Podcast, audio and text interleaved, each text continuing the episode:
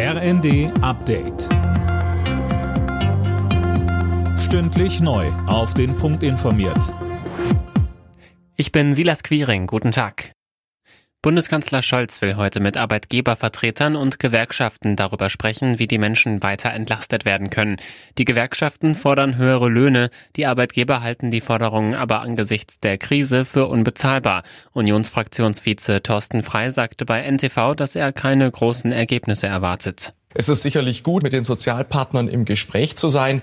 Aber wenn man auf der anderen Seite sieht, dass sowohl Arbeitgeber als auch Gewerkschaften ganz offensichtlich mit den Vorschlägen des Kanzlers nicht zufrieden sind, das deutet darauf hin, dass es nicht gelingen wird, durch eine konzertierte Aktion etwa übliche Tarifverhandlungen oder anderes mehr außer Kraft zu setzen. Und das sollte auch überhaupt nicht das Ziel sein in einer sozialen Marktwirtschaft.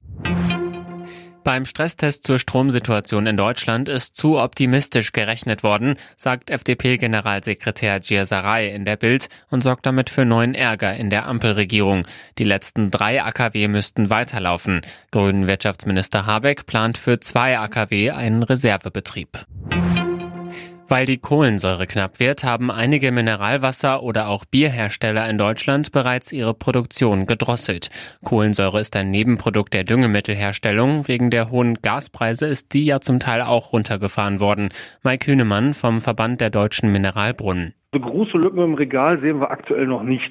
Die bundesweite Nachfrage nach Mineralwasser mit Kohlensäure ist jetzt noch gedeckt. Es wird aber davon abhängig sein, wie lange die Gesamtsituation anhält.